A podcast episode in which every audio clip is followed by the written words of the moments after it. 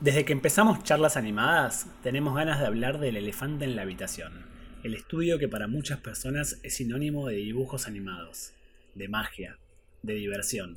El 16 de octubre de 1923, el estadounidense Walt Disney creó la Walt Disney Company y desde entonces no ha parado de crecer. Su historia ha pasado por muchas etapas, desde sus inicios haciendo Silly Symphonies hasta la reciente producción de películas de superhéroes y Jedis, pasando por princesas, dálmatas y jorobados. Ya desde el siglo XIX habíamos descubierto cómo crear la ilusión de movimiento, pero a Walt no le alcanzaba con eso, necesitaba lograr la ilusión de vida.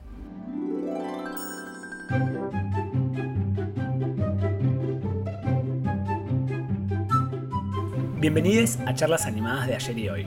Yo soy Agustín Ibarlucía. Y yo soy Lucía de Estefano. En el capítulo de hoy empezamos nuestra trilogía de episodios sobre los estudios de animación de Disney. En esta oportunidad vamos a hablar sobre las primeras décadas de la compañía, desde los inicios de Walt en la animación hasta La Bella Durmiente. Detrás de escena nos acompañan nuestros queridos productores Tomás Lerer y Micaela Padrón. Quédense hasta el final del capítulo, que como siempre tenemos un espectacular cover musical y como vamos a hablar en un ratito, la música en esta primera época de Disney era muy importante y por lo tanto muy buena, así que no se lo van a querer perder. Comienza por el comienzo. Sí, sí. Y cuando acabes de hablar, te callas. Para empezar a abarcar este gigante que es Disney, decidimos dividirlo en tres momentos claves de su historia. Aunque si buscamos en internet o cualquier historiador sobre la compañía Disney, nos puede decir que se dividen normalmente en siete eras. Claro, estas siete eras están divididas según avances y cambios técnicos en la compañía y también cambios en los participantes, los animadores, incluso de Disney, que en un momento murió y eso causó cambios en la empresa. Pero nosotros elegimos tres momentos que comprenden. Primero, más o menos entre 1930 y 1960, que tiene que ver con la etapa dorada y también un poco la etapa de guerra, que es una etapa quizás más oscura dentro de la empresa. Después, la segunda etapa, que va a ser el próximo episodio, es entre los 60 y los 90. Disney ya no estaba vivo y eso generó unos cambios en la empresa. También hubo problemas económicos que lo llevaron a, tener eh, cambios en lo técnico. Y la última etapa que elegimos, que va a ser el tercer capítulo de esta trilogía, es los 90, también conocido como el renacimiento de Disney y que nos ha acompañado eh, en muchas infancias a todos nosotros. Para nuestro primer capítulo elegimos un recorte de años y películas que abarcan desde la era de oro hasta una parte de la era de plata. Se llamaron así porque, bueno, la era de oro fue la que inició todo con Blancanieves, el gran éxito de los largometrajes y el posicionamiento de Disney en la industria. Y después la era de plata se vio en realidad en el medio dividida y como marcada por la guerra, por la Segunda Guerra Mundial, y esa parte la vamos a saltear porque no se produjeron películas muy interesantes en esa época, son sobre todo películas de propaganda de guerra y, cosas por el estilo que la verdad que no quedaron para la historia. Las películas que elegimos para hablar el día de hoy van desde Blancanieves 1937, pasando por Pinocho, Fantasía, Dumbo, Bambi, Saludos amigos, que es tal vez la menos conocida, Cenicienta, Alicia en el País de las Maravillas, Peter Pan, La Dama del Vagabundo y terminamos con La Bella Durmiente. Como verán son los greatest hits, o sea, todos estos capítulos van a ser películas extremadamente conocidas para todo el mundo. Sí, totalmente. Bueno, pero antes de Blancanieves, eh, Walt Disney hizo un recorrido en la animación, trabajó haciendo cortitos animados y después se fue a trabajar a Hollywood, donde empezó a trabajar haciendo unos cortos. Su más exitosa serie de cortos fue quizás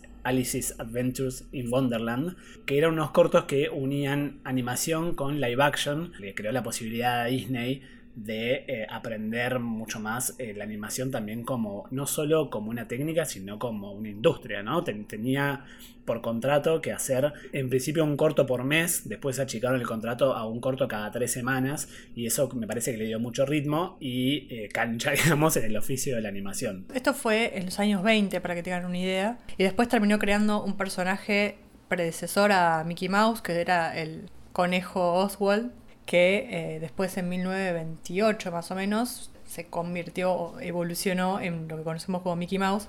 Claro, medio que perdió los derechos del conejo Oswald porque los hacía para una empresa para la cual trabajaba. Entonces tuvo que mutar quizás el personaje a Mickey Mouse, que es el personaje creado por Disney. De hecho, ya estos personajes empezaban a tener merchandising. El primero en haber tenido merchandising fue Félix el Gato, que había pins de Félix el Gato y, cositas, pero ya eh, eran como estrellas.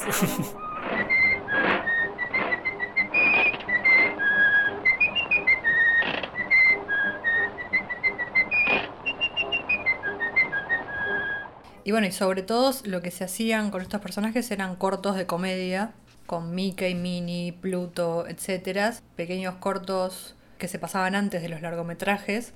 Y ese era como el lugar de la animación en ese momento. Era ir a ver un largometraje de live action, era como la cosa principal, y de, de Yapa te pasaban antes un corto animado. De hecho, la animación en sus orígenes era como un truco, se usaban efectos ópticos para ver algo que de vuelta, el, eh, estos el giroscopio se llamaba.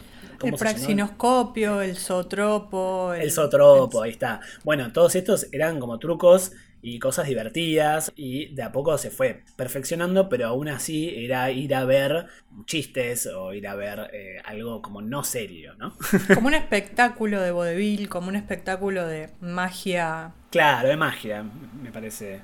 De ver un dibujito cobrar vida era todavía algo sorprendente y nuevo Claro, exacto. ¿Qué vio Disney? Me parece, no solo desarrolló la técnica y, fue aprendiendo el oficio a nivel industrial, sino que también vio algo muy particular que lo diferenció de todos sus contemporáneos, que es esta capacidad de la animación, no solo de generar la ilusión de movimiento de dibujos, sino también, como dijimos ya, la ilusión de vida. Disney descubrió que con la animación no solo se podían hacer chistes y hacer un árbol que se mueva o un conejo que se mueva, sino también podían, podía crear personajes que tuvieran sentimientos, que tuvieran emociones, que accionen y reaccionen a su alrededor y pensó que podía hacer largometrajes, porque la gente se puede interesar en estos personajes. Claro, como darle ese peso dramático que ya tenían las cosas live action. Una frase muy linda que leí por ahí en los confines de internet dice que ya se sabía para esa época que con la animación se podía hacer reír y lo que quiso hacer Disney es averiguar si se podía hacer llorar. Exactamente. En 1937 se estrenó Blancanieves, que su producción en realidad empezó en 1934. Y Blancanieves me parece una gran eh, muestra de esto. Si van a verla van a encontrarse con que es una película donde la protagonista, Blancanieves, y los demás humanos, digamos, no son tan interesantes. Lo más interesante está en los siete enanitos. Eh, los siete enanitos claramente se roban en la película.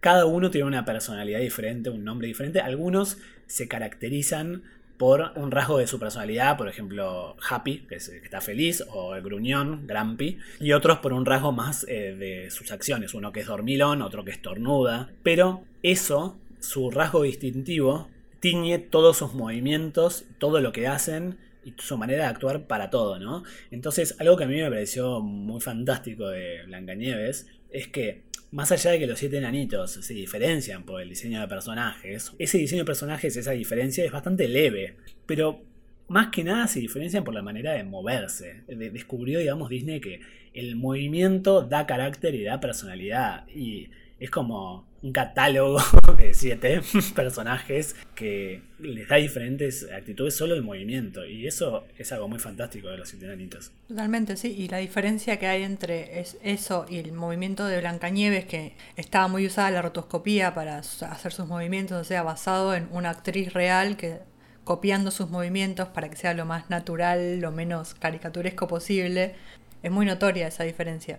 Claro, tal cual. Bueno, de hecho, eh, Disney inventó de algún modo lo que se llaman los 12 principios de la animación.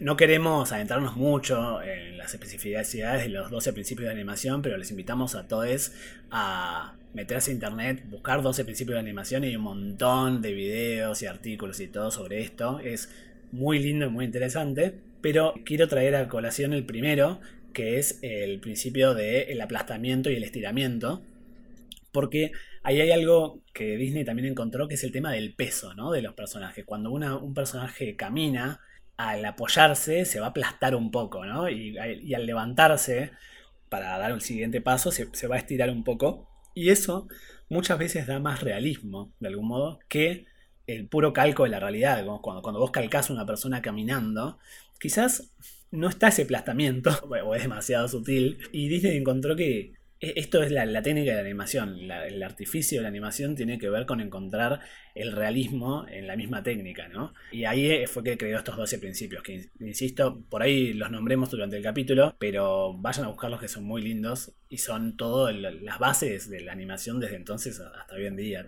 en toda escuela de animación lo primero que hacen es estudiar estos 12 principios. Bueno, decimos que Disney inventó y creó un montón de estas cosas, pero en realidad no, es que fue Walt Disney el, único inventor o el único impulsor de todo esto, sino que fue de la gente de la que se rodeó y la que ayudó a formar.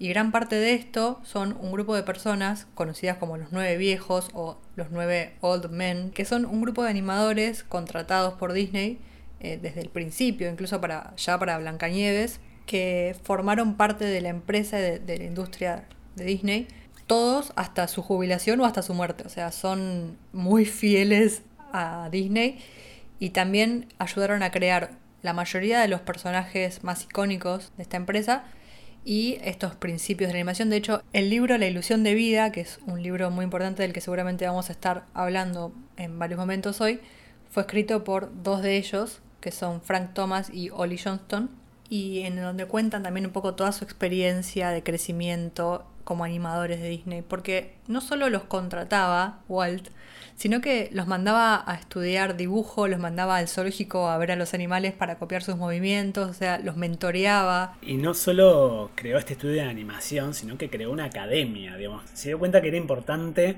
formar y de hecho, Walt, ya de, de Blancanieves en adelante, ya él no animaba tanto. Creo, creo que de hecho no animaba. Él era un gran productor, un gran empresario, un gran inventor. Y se fue dando cuenta cómo hacer para que la animación funcione a nivel industrial. Eh, y cuáles eran las cosas necesarias desde la formación de los animadores hasta cuáles son las diferentes etapas del proceso de animación, desde el storyboard hasta la película final y todo esto lo fue creando él a prueba y error a medida que iba haciendo cortos y después películas. Para hacer Blancanieves, esos años que estuvo haciéndola, fue un riesgo muy grande para Walt Disney y para su... O sea, hasta ese momento lo único que había hecho eran cortitos de Mickey Mouse y de repente eh, se metió en esta empresa de hacer esta película a la que eh, todo el mundo le llamaba como la locura de Disney o, la, gilada que está haciendo Disney, tipo, va a tirar todo por la ventana, va a quedar en bancarrota, o sea, nadie le tenía fe a esta película por el nivel de producción tan alto al que llegó. Se pasó de presupuesto como al doble, salió alrededor de un millón y medio de dólares, que para la época era una locura absoluta. Y no solo eso, bueno, esto de que contrató montones de personas que después mandó a, a formar todos estos, los nueve hombres viejos, famosos, que son como los animadores íconos de Disney, ninguno de ellos era animador antes de entrar a Disney. Claro. Tampoco existía mucho el hecho de ser animador, ¿no? Pero eran gente que más o menos dibujaba bien o que estaba ahí y bueno, fueron contratados y formados y eso es caro. Claro, claro. También su primer colega animador con el que él empezó a trabajar en los años 20 se llamaba Ub Iwork, seguramente lo estoy pronunciando mal, Ub eh, animaba y por ahí Disney más producía. Y en un momento Disney se dio cuenta, che, es medio al pedo que vos dibujes cada uno de los fotogramas. ¿Por qué no dibujas los más importantes? Y contratamos a otros chabones por ahí que no, como que les paguemos menos para que dibujen los del medio. Y así vamos a ahorrar plata porque vamos a poder hacer más películas. Y ahí nació, digamos, el rol de los intercaladores, o en inglés los in-betweeners, que son los que eh, dibujan esos fotogramas que no, los del medio, los que no son los fotogramas clave. Para quien no sabe, por ejemplo, al hacer una caminata, se dibuja en general primero el momento en que se apoya el pie y después se dibuja el que se apoya el siguiente pie y después el momento de pase, el passing se dice, que es la pose eh, eh, que está en el medio donde la, la pierna está recta. Ese serían como los fotogramas claves de una caminata. Y después están todos los del medio, que hay algunos que son los extremos, que también son importantes, pero después hay otros que simplemente son casi como un trámite, digamos. Entonces los animadores plantean los fotogramas clave para que otros después hagan los del medio. Que también es un laburo re difícil del cual se aprende mucho. piensen que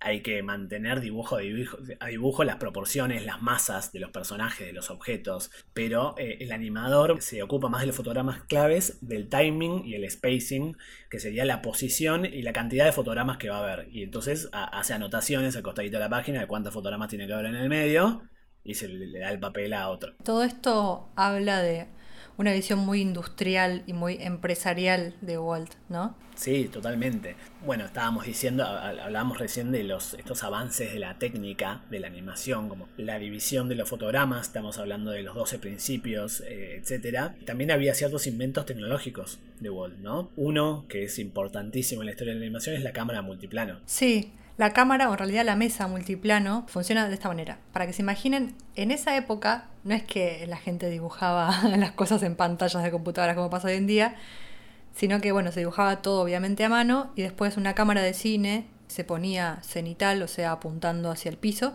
y se filmaba cada fotograma en uno de los fotogramas de, la cinta de película. Eh, la mesa de animación era una mesa especial que contenía ese dibujo, ¿no? Y lo que inventó Disney fue una mesa que en vez de poder contener un solo plano, un solo dibujo, fuera como transparente y hacia abajo es como que se multiplicó, creo que eran cinco placas, todas superpuestas. Entonces eso lo que permitía era poner cinco dibujos distintos con transparencias y moverlos a distintas velocidades o moverlos, ir acercándolos a la cámara para hacer un zoom. Lo que generaba esto era poder sacar de foco planos, que era algo inexistente en esa época, eso lo podemos ver en el principio, por ejemplo, de Pinocho, en, en Blancanieves ya se usó en algunos planos. Sí, en Blancanieves se usa en la escena en la que la reina se transforma en vieja, se toma como una poción para transformarse y, todo el fondo se mueve, se va como trasladando eh, a una velocidad y a una, una orientación diferente que el dibujo del medio. Claro, lo que generaba esto que hoy en día estamos muy acostumbrados a verlo y, y yo cuando lo vi, incluso sabiendo de este avance tecnológico, lo tomé como algo muy natural, que es una cámara flotante, una cámara que se mueve, que toma los fondos como si fueran fondos reales 3D, ¿no? fondos físicos. Eh, hoy en día estamos muy acostumbrados a ver eso porque bueno, el 3D funciona de esa manera y porque la animación evolucionó a partir de esto, pero en ese momento era inexistente, era imposible, o sea, los fondos eran cosas planas y bueno, lo que, lo que generó esta mesa multiplano fue poder darle profundidad y también poder tratar a la cámara de animación como una cámara de live action. Claro, tal cual. Estamos hablando de que Walt Disney quería que, estos dibujos dejen de, ser tan historietas para parecerse más al cine, hacer un largometraje, hacer personajes. Y entonces necesitaba que la cámara pueda comportarse como una cámara de cine. Y yendo a, esto de personajes vivos, creo que es importante hablar del rol de los animadores como actores, ¿no? Algo que escuché por ahí es que la compañía Disney funcionaba de algún modo como una compañía teatral Vieron que las compañías teatrales ponen una obra un año, una obra en el año siguiente, otra obra, son diferentes obras, pero son los mismos actores y actrices que encarnan diferentes personajes obra a obra, ¿no? De algún modo pasaba esto con las películas de Disney, porque eran el mismo grupo de animadores que película a película cada uno animaba un personaje diferente, ¿no? Entonces quizás en Blancanieves uno animaba a Tontín, otro animaba a la bruja, otro animaba a Blancanieves y al año siguiente, en, no sé, Bambi, uno animaba Bambi, otro dibujaba el conejito. y de algún modo, quizás nosotros no tenemos el ojo para poder ver quién anima a cada uno, como que es quizás es un ojo más especializado el que puede ver eso, pero lo cierto es que cada uno le da su impronta y un personaje, qué sé yo, la dama fue animada por alguien, pero quizás si la animaba otro animador habría tenido otra personalidad, porque es como otro actor o es otra persona. De hecho, los animadores animan siempre con un espejo enfrente. Eh, de hecho, si, ven detrás de escenas de Disney, eh, van a ver que los animadores en la mesa de animación tienen un espejito enfrente para poder actuar, para poder mover los brazos, la cara, eh, verse la boca, cómo se mueve la boca. Y entonces eso se plasma en la animación, porque cada uno actúa diferente. De hecho, dicen que estos animadores son grandes actores también recomendamos un podcast que se llama Imaginary World, eh, está en inglés, que tiene un capítulo llamado Actors with Pencils, actores con lápices, que habla exactamente de esto y, cuenta muy, muy bien esta historia. Claro, y habla específicamente sobre los nueve viejos y estas nueve personalidades, que en realidad eran más que nueve y en realidad no eran viejos. Claro. El término nueve viejos salió de, creo que una como una manera de decirle a la Corte Suprema en esa época, una cosa así, pero en realidad eran pibes de veinte y pico de años, que de hecho cuando, cuando Estados Unidos se metió en la Segunda Guerra Mundial, la mayoría, si no todos ellos, se fueron a la guerra porque estaban en edad de, Sí. de ser reclutados. Por eso también en esa época el estudio tuvo una producción muy, muy floja Claro. y para nada recordable. Yendo a esto de los animadores como actores, cada uno al tener su manera de animar los casteaban, por decirlo de alguna manera, para personajes diferentes. Entonces había uno que quizás era muy bueno animando princesas, y quizás fue el que fue el que animó a la Bella Durmiente, a Alicia, y otro por ahí era más de la animación cartoon y animaba a los personajes más caricaturescos, más eh, graciosos, más del vodevil. U otro que animaba a los villanos y Sí. esa era su especialidad. Bueno, Frank Thomas, uno de los dos que hizo el libro de la ilusión de vida, dicen que era muy bueno para las sutilezas, ¿no? Entonces fue el, de hecho el que animó la escena del beso en la dama de vagabundo, que están comiendo el, el espagueti. No me acuerdo quién hablaba de justamente esa escena y decía, sin la sutileza de Frank Thomas, esa escena hubiera sido dos perros comiendo fideos y hubiera sido un desastre. claro, claro. Porque sí, si lo pensamos es un quilombo, perros con, con fideos comiendo, tipo, son perros. Pero el nivel de, de justamente de sutileza, de humanidad que le puso a esos perros para poder Sí. comer ese fideo de, de una manera tan romántica que nunca a nadie se le hubiera ocurrido. Está todo Sí. ahí, está todo en el movimiento. O para soñar questa notte sin par. Oh, che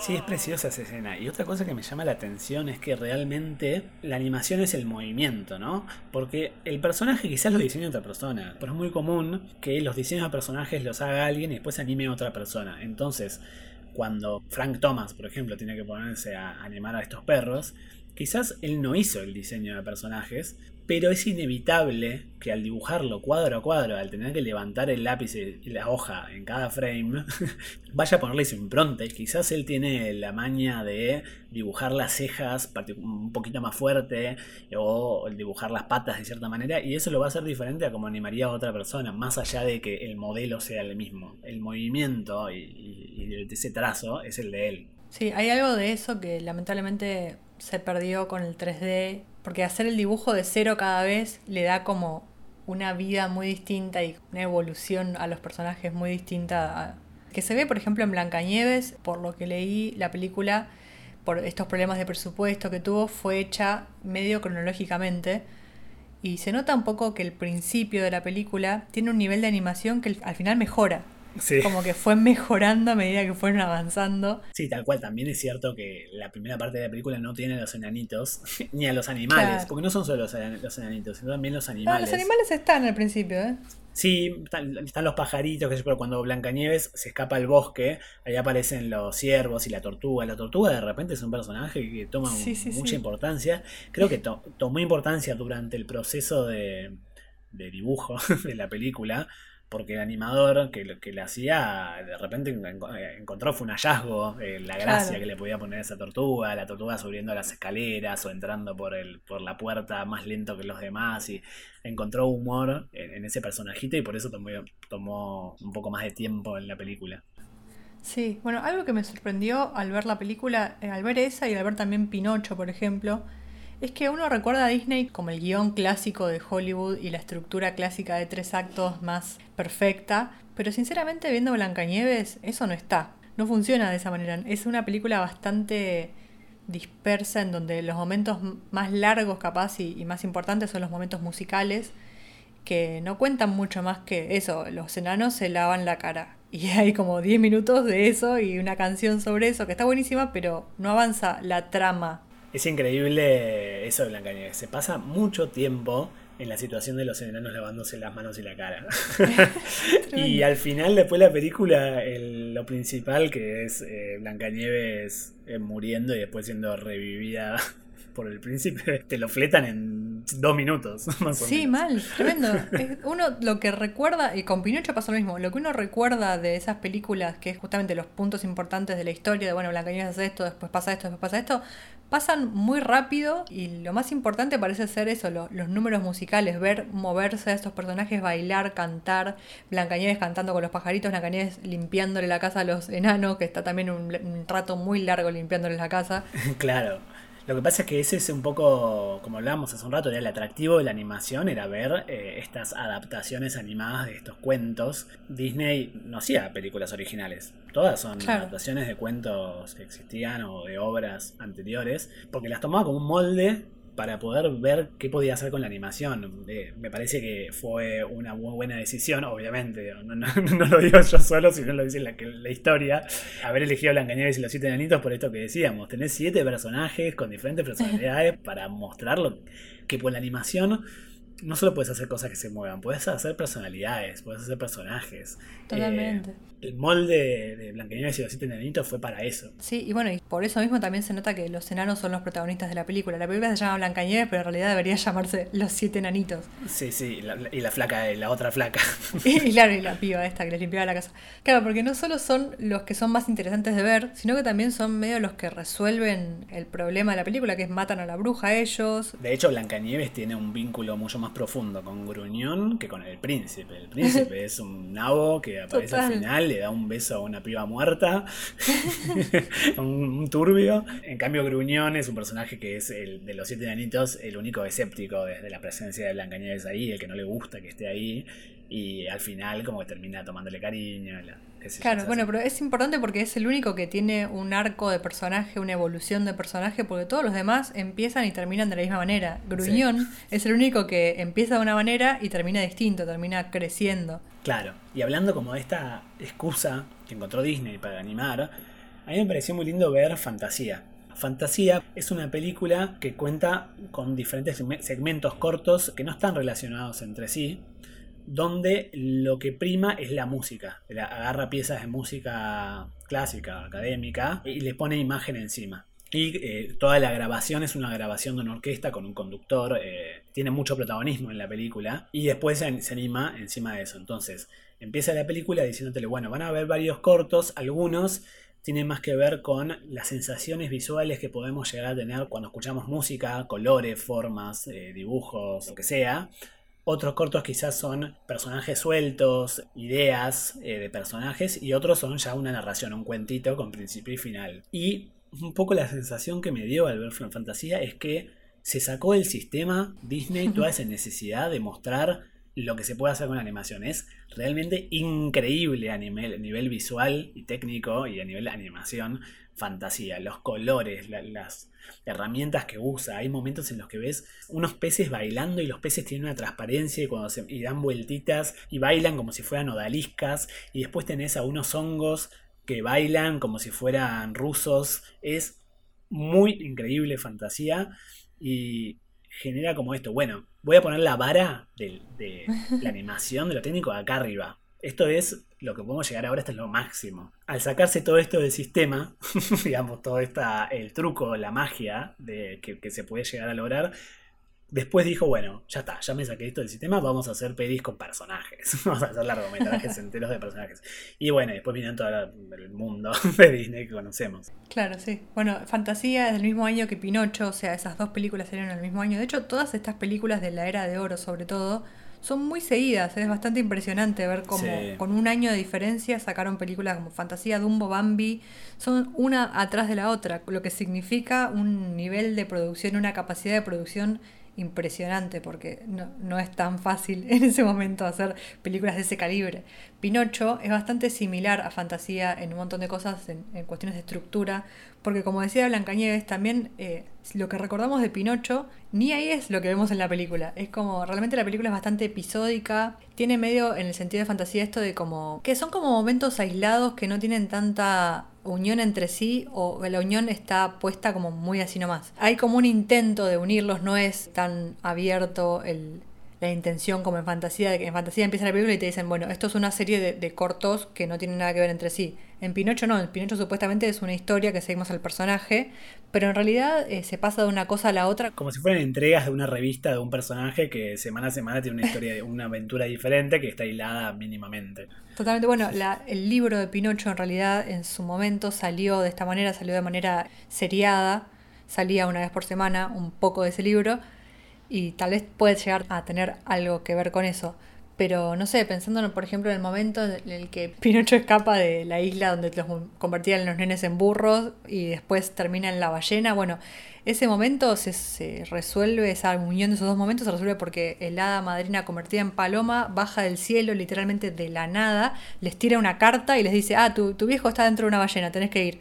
Ah, listo, vamos a la ballena. Como, bueno, sí, porque sí se une una cosa con la otra, no hay, no hay realmente una, un, guion magistral como nos tiene acostumbrados capaz Pixar. Sí, pero hay algo de que no importa, quizás eso nos importa ahora, pero lo cierto es que querían hacer fantasías animadas, ¿no? Querían jugar un poco y creo que cuando sos chico no te importa tanto el guion, ¿viste? Cuando sos chico te divierten los personajes, te divierten las secuencias. Bueno, de hecho Alicia en el País de las Maravillas también funciona bastante así. Es Alicia decide seguir un conejo blanco y de ahí son una, serie de encuentros con personajes con particularidades y lo que te divierte, digo cuando sos chico, pero en realidad estoy hab- hablando de cuando te suspendes un poco de la realidad y de la, y la coherencia narrativa Sí, eh, y te, te entregas al mundo de, de la magia. Creo que no es casual que Disney haya elegido cuentos fantásticos.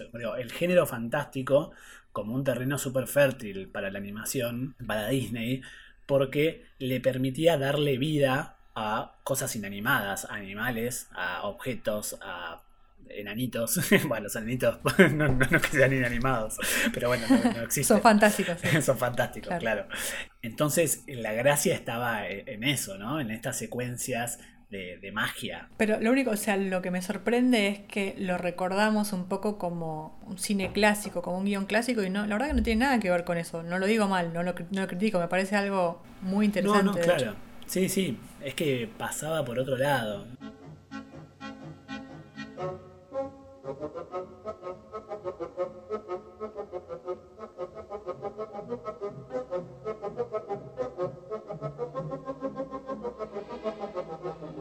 Algo que me parece hermoso, que me quedé pensando mucho después de ver Fantasía, es el corto de Mickey en Fantasía que se llama El aprendiz de brujo. Se trata sobre que Mickey es, eh, como acabo de decir, una aprendiz de un brujo eh, súper poderoso que se dedica simplemente a trasladar baldes de agua desde el pozo hasta el caldero.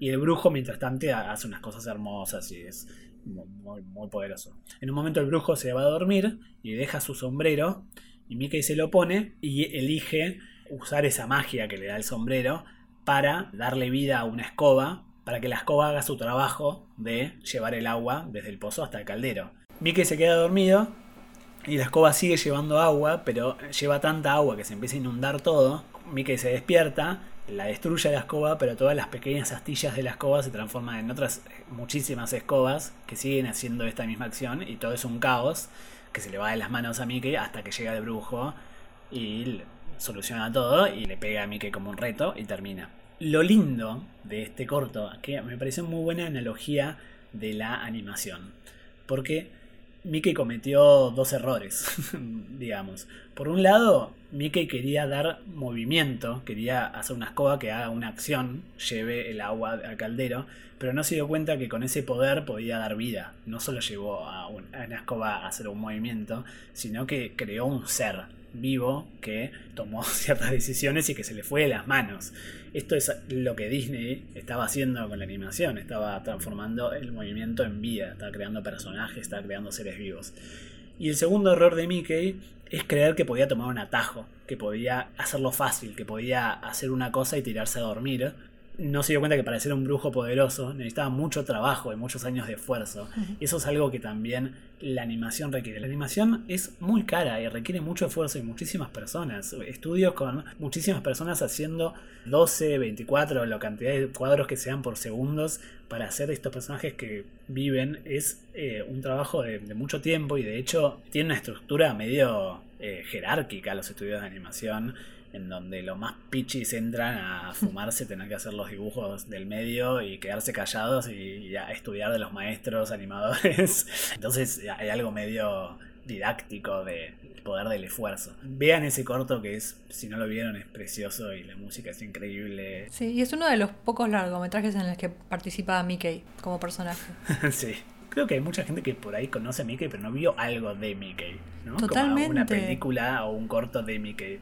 Mal, sí. Bueno, sí, en Eh, televisión tuvo una claro, presencia claro. un poco más grande, pero en general creo que lo más fuerte de Mickey fue eh, ser un- el logo de la, de la empresa, ¿no? Fue como Sí. el representante de Disney. Claro, claro. Es el del diplomático de Disney. Claro, el embajador de Disney.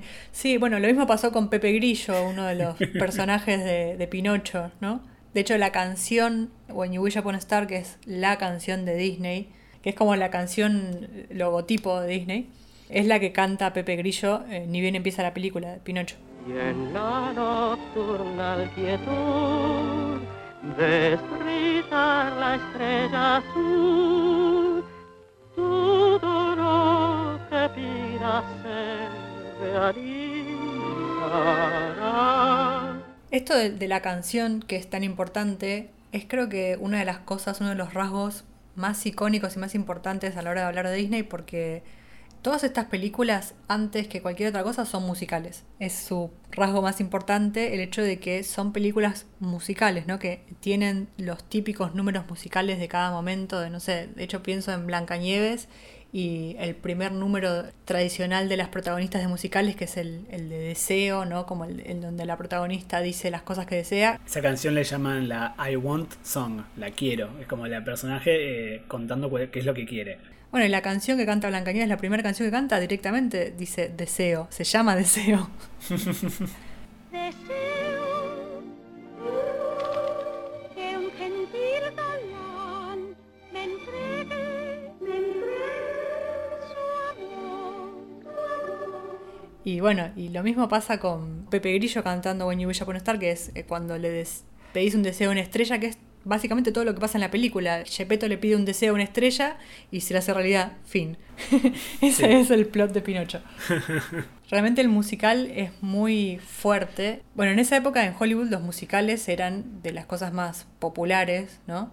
Pensamos en, no sé, Fred Astaire, Ginger Rogers, eh, ese tipo de musicales clásicos.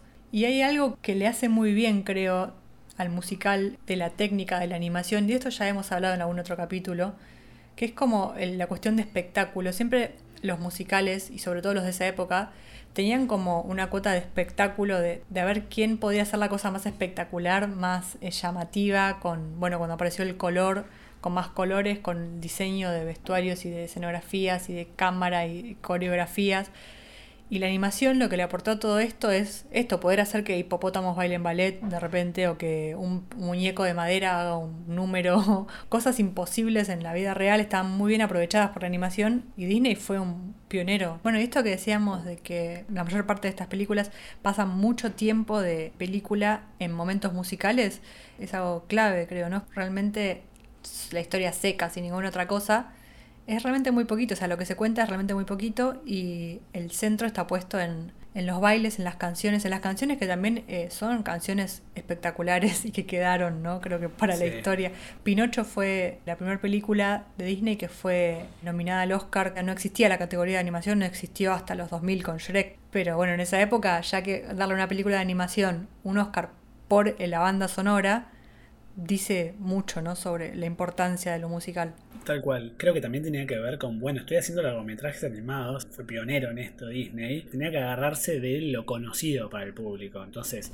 Mm. creo que mezcló lo musical, el público ya estaba acostumbrado, con también los cuentos, que también eran conocidos. Creo que en esta confluencia entre dos mundos conocidos fue como una estrategia comercial. Y también te ahorra trabajo, ya digamos, no tenés que escribir el guion. Obviamente sí te que escribir el guion, pero bueno, ya la historia está armada. Sí, bueno, hablábamos uno de nuestros capítulos anteriores en el que hablábamos sobre el Rey León y la nueva versión del Rey León y hablábamos un poco de las remakes y, y la lógica de la industria de las remakes, pero en, en este sentido no nos no debería sorprender tanto que Disney hoy en día esté haciendo remakes de sí mismo. Como que ya venía Sí. de una historia de hacer cosas conocidas y darles una nueva técnica, una nueva atención hacia el Bueno, público. es que desde sus inicios hasta ahora Disney, la, la- la compañía Disney, es una máquina de producción que busca lo, lo nuevo y lo que vende. En este capítulo estamos diciendo muchas cosas lindas de lo pionero de Disney y la importancia que tuvo en la animación, pero bueno, es, es una empresa que buscó hacer plata y buscó crear, que creó la industria de la animación de algún modo. Totalmente, sí, Disney, Walt Disney, desde el principio, cuando de- decíamos que bastante temprano en su carrera dejó de animar para empezar a producir, ya tenía una visión de negocio y de industria y de empresa muy, muy, muy marcada, que eh, medio que fue lo que guió toda esta producción. Y bueno, después eh, el hecho de diversificar a parques de diversiones, a estar en una presencia en la televisión y hoy en día a cosas como comprar Marvel y comprar eh, Star Wars y cosas así. Nosotros hoy en día podemos eh, tener muchas críticas a Disney, desde lo voraz capitalista hasta las representaciones. Realmente, bueno, todas estas películas tienen representaciones de género bastante pobres. Ah, sí, eh, y, y- y representaciones del, de lo romántico, muy, muy, muy, muy truchas, que bueno, ya hemos deconstruido y criticado mucho. Pero lo que queremos rescatar y hablar es eh, de los artistas. Artistas de- detrás de esa empresa, detrás de esa industria, la verdad que hay gente muy grosa laburando, porque bueno, por eso es esa industria. Va y contrata, y no solo contrata, sino que forma y ha formado grandes artistas. Claro, sí. Sí, yo creo que lo más interesante de Disney, a diferencia de otras empresas en la historia de- del capitalismo, ¿no? es que realmente nos, nos dio a la gente, al público, cosas espectaculares. Que no podemos decir lo mismo de Coca-Cola, ponele. que tal vez tengan como la misma intención detrás de, de hacer plata, de, de expandir, siempre expandir, siempre ser más grandes, siempre diversificar y ser más poderosos. Pero la verdad lo que hace Disney es que nos dio historias y nos dio películas y personajes y la verdad mucha magia. Es, eso es creo lo más, lo que más se le puede reconocer. Sí, y me parece, esto vamos a hablar más adelante, mucha nostalgia, ¿no? Creo que los 90, Sí. el renacimiento, lo vamos a decir en el próximo capítulo, se basó en esa nostalgia por los musicales, por las historias, eh, los cuentos de hadas. Sí, ese mundo que se instauró en esta época, ¿no? Con, con Blancanieves, con, no sé, Peter Pan. Bueno, como puso Disney en el centro de, de lo importante en Hollywood a las fábulas y a las princesas sobre todo, creo que es importante hablar sobre lo que nos dejó en cuestiones de representación de lo femenino y bueno, y medio que inventó un poco a las princesas. O sea, ya existían en los cuentos de hadas y eso, pero las volvió populares, les dio una imagen, les dio una voz que cantaba muy agudo y bueno, esto es el ideal de belleza, esto es una princesa, esto es, no sé. Sí, yo no, yo no diría que inventó, porque seguro que eso estaba en los musicales, en los cuentos, en las novelas, en todos lados. Para mí simplemente es representativo de la época en la que estuvo. Si vieron La Dama y el Vagabundo, La Dama y el Vagabundo tiene una lógica muy parecida a La Ventana Indiscreta de Hitchcock. Básicamente es la chica que tiene como deseos de, de más románticos y él, el varón, que quiere salir más al mundo, tiene más calle, tiene más cancha. Esa, esa dicotomía entre la, chica que, que se queda en la casa y además que es muy maternal, que cuida al bebé, y el varón que tiene más calle. Y al final, el crecimiento del el vagabundo, digamos, está en que termina siendo un perro de, de casa con ese. Claro. eh, un perro de hogar. Es re viejo y es muy representativo de la época. Para mí, bueno, y todas las princesas, bueno, el Blancanieves, que lo primero que hace cuando llega a la casa es darse cuenta que la casa está sucia y que hay que limpiarla. Y se, y se pone a limpiar. silbando al trabajar. Cualquier quehacer es un placer, se hace sin pensar. Se entona una canción y es un gozar el trabajar a ritmo de un buen son. Bueno, exactamente. Es tremendo esto, pero más que nada es porque creo que la animación, a diferencia de tal vez el live action, los musicales o lo que sea, tiene como un poder de, no sé si de idealización o de de las cosas. O sea, resume a los rasgos más principales y más importantes cada cosa. Entonces, lo que decíamos de la diferencia del diseño de personajes entre los enanitos y Blancanieves. Blancanieves prácticamente no tiene rasgos en la cara, tiene los dos ojos, la boca y un poquito de la nariz y es como una cosa muy difusa y muy blanca, ¿no? Es un personaje muy desdibujado, no solo desde el diseño, sino desde la personalidad. Es extremadamente eh, inocente, o sea, digo, es una exageración de todos estos rasgos. Sí, es el arquetipo de la, de la chica perfecta, porque no solo es la más linda del reino, sino que además no sabe ni le importa que es la linda- más linda del reino. Es inocente, me parece que la palabra inocente Claro. es muy importante para caracterizar a, a los protagonistas y a las protagonistas de Disney. No tiene mal adentro. Y eso es lo que representa en este, en este mundo a la persona perfecta y en este caso a la chica perfecta. Mientras que la bruja no solo es la reina, no solo es muy linda, sino que quiere ser la más linda. Y esa codicia, esa, ese narcisismo de la bruja Sí. es lo que la vuelve mala y lo que también la vuelve fea. También, claro. Sí, y ni hablar de, bueno, de que el plot principal de Blancanieves es poner a mujeres a competir entre ellas. ¿no? Sí. Bueno, y esto que decías de que lo primero que hace Blancanieves cuando entra a la casa de los enanos es limpiarles y cocinarles, es como, como que lo que quería ella en la vida era limpiar, cocinar y casarse con un príncipe. Se puede ver Blancanieves y criticar eso, como ya hemos hablado en el capítulo de Shrek, que Shrek es la película que vino a criticar todo de Disney.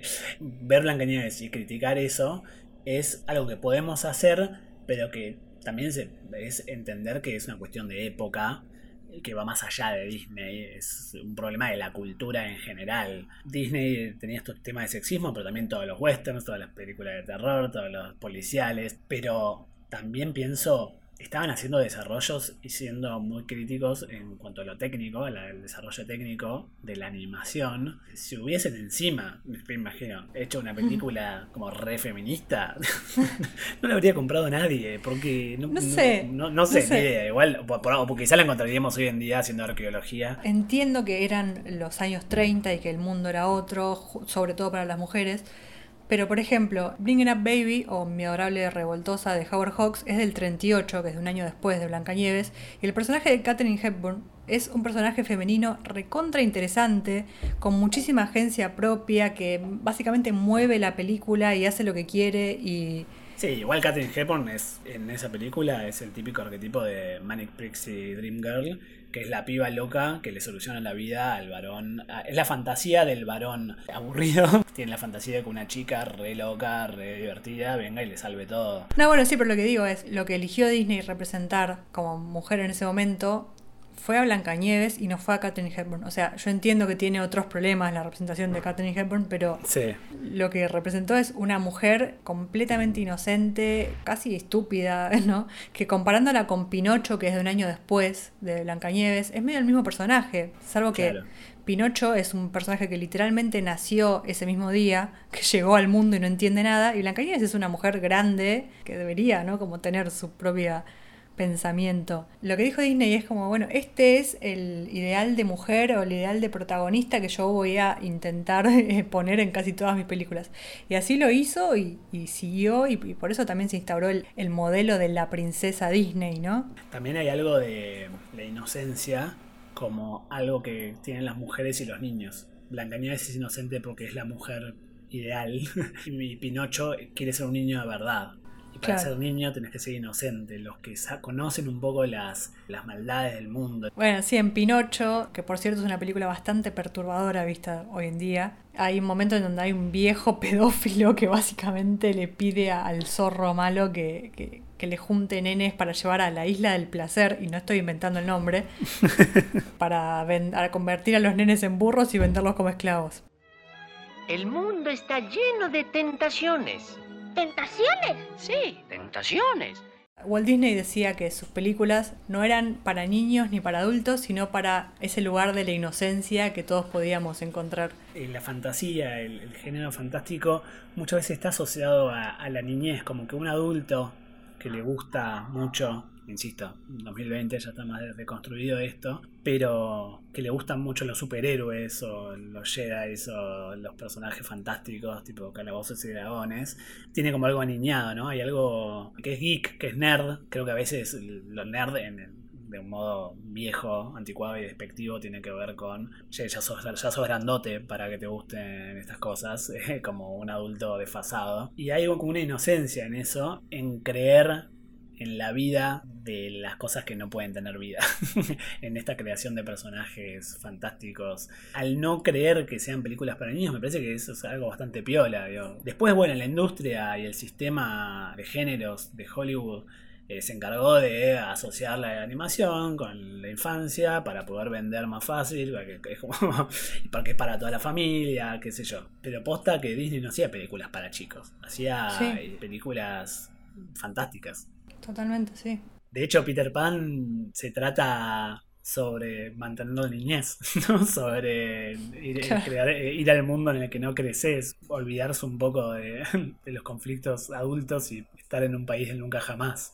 Eso es algo muy hermoso y que siguió siendo Disney por muchos años. Pero esos años los vamos a dejar para el próximo capítulo, ¿no? Sí, bueno, como dijimos antes, de este capítulo llegábamos más o menos hasta los años 60. Walt Disney falleció en 1966 y a partir de eso empezó lo que se conoce un poco como la época Xerox o la decadencia de Disney, de la que vamos a estar hablando en nuestro próximo capítulo, en nuestra segunda parte de la trilogía de Disney.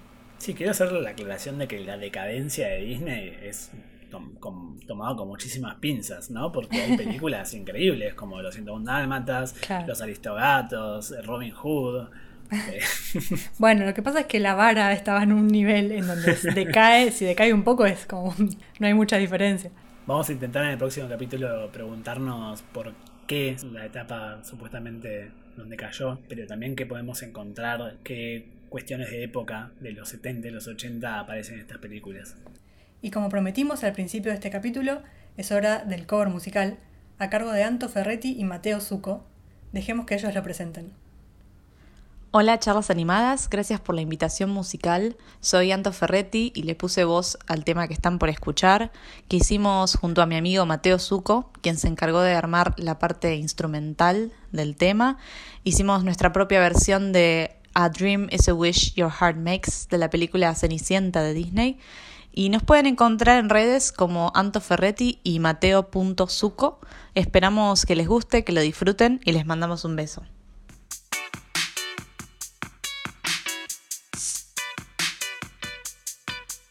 A dream is a wish your heart makes when you're fast asleep. In dreams, you will lose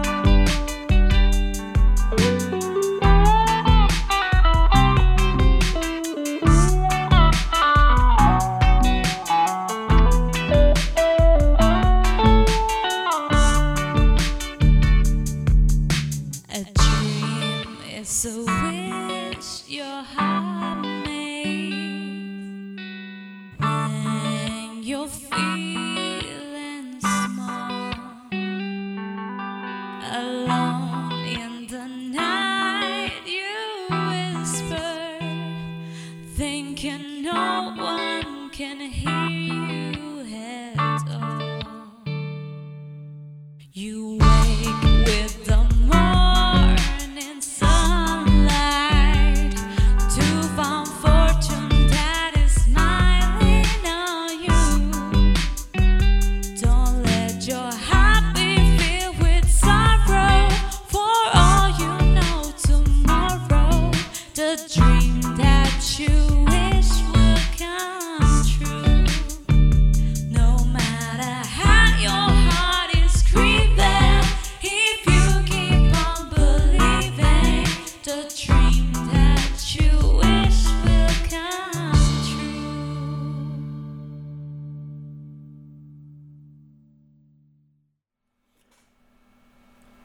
Más, llegamos al final del capítulo. Muchas gracias por escucharnos. Si les gustó, síganos en Instagram y Twitter, donde nos encuentran como arroba charlas animadas y van a encontrar mucho más contenido. Nos encanta escuchar sus recomendaciones, sugerencias, comentarios o cualquier cosa que tengan ganas de contarnos. Además les invitamos a suscribirse a nuestro canal de YouTube, donde no solo pueden escuchar los capítulos, sino también ver contenido extra como recomendaciones, todos los covers musicales que escuchen al final de cada capítulo y material complementario. Búsquenos también en Twitch, donde vamos a estar incursionando en hacer transmisiones en vivo, debates y quizás análisis de cortos animados. Yo soy Lucía de Estefano. Y yo soy Agustín Ibarlucía. Detrás de escena nos ayudan nuestras queridas productores Tomás Ler y Micaela Padrón. Grabamos esto el 8 de noviembre del 2020, a la distancia y virtualmente en la bella ciudad de Buenos Aires, Argentina. Eso es todo, amigues. Nos escuchamos la próxima.